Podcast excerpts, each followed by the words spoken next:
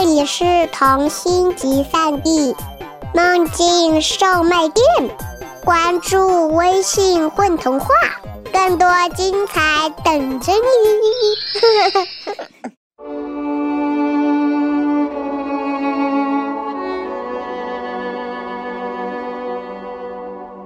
人们挤进快车，可是又不知道还要去寻找什么，所以他们忙忙碌碌。转来转去，其实何必呢？我们找到的这口井，跟撒哈拉沙漠的那些井不一样。那些井只是沙漠上挖的洞而已，这口井很像村庄里的那种井。可这儿根本没有村庄呀！我觉得自己在做梦。真奇怪，样样都是现成的：露露、水桶、吊绳。他笑了，拉住吊绳，让露露转起来。露露咕咕作响，就像一只吹不到风、沉睡已久的旧风标发出的声音。你听见吗？我们唤醒了这口井，它在唱歌呢。我不想让它多用力气，让我来吧，这活对你来说太重了。我把水桶缓缓地吊到井栏上，稳稳地搁住。露露的歌声还在耳边响着，而在依然晃动着的水面上，我瞧见太阳在晃动。我想喝水，给我喝吧。我这时明白了，他在寻找的是什么。我把水桶举到他的嘴边，他喝着水，眼睛没张开。水像节日一般美好，它已经不只是一种维持生命的物质。它来自星光下的跋涉，来自露露的歌唱，来自臂膀的用力。它像礼物一样愉悦着心灵。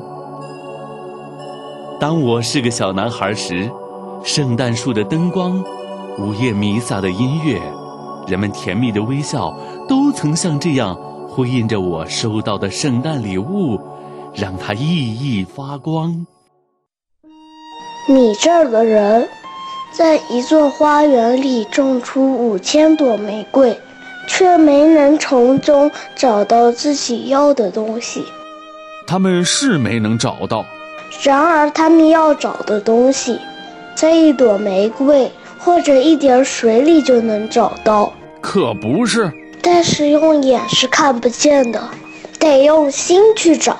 我喝了水，我痛快地呼吸着空气。沙漠在晨曦中泛出蜂蜜的色泽，这种蜂蜜的色泽，也使我心头洋溢着幸福的感觉。我为什么要难过呢？你该实现自己的诺言了。小王子柔声对我说，他这会儿又坐在了我的身边。什么诺言？你知道的，给我的羊画个嘴罩，我要对我的花儿负责。我从衣袋里掏出几幅画稿，小王子瞥了一眼。你的猴面包树啊，有点像白菜。哦，可我还为这几棵猴面包树感到挺得意呢。你的狐狸，它的耳朵有点像两只脚，再说也太长了。说着，他又笑了起来。你不公平，小家伙。我可就画过剖开和不剖开的蟒蛇，别的都没学过。哦，这就行了，孩子们会看懂的。我用铅笔画了一只嘴罩，把画递给他时，我的心揪紧了。你有些什么打算，我都不知道。他没回答，却对我说：“你知道，我降落在地球上，到明天就满一年了。”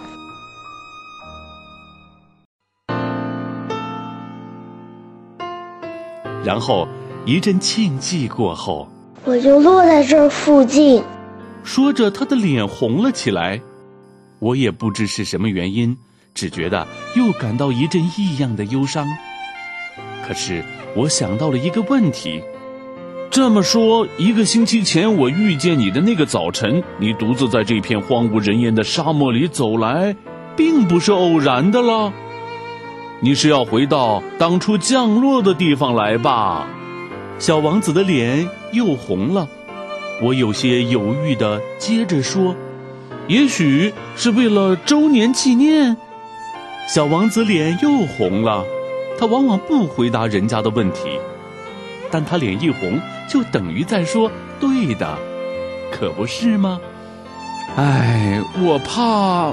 现在你该去工作了，你得回到你的飞机那儿去。我在这儿等你，明天晚上再来吧。可是我放心不下，我想起了狐狸的话：一个人要是被驯养过，恐怕难免要哭的。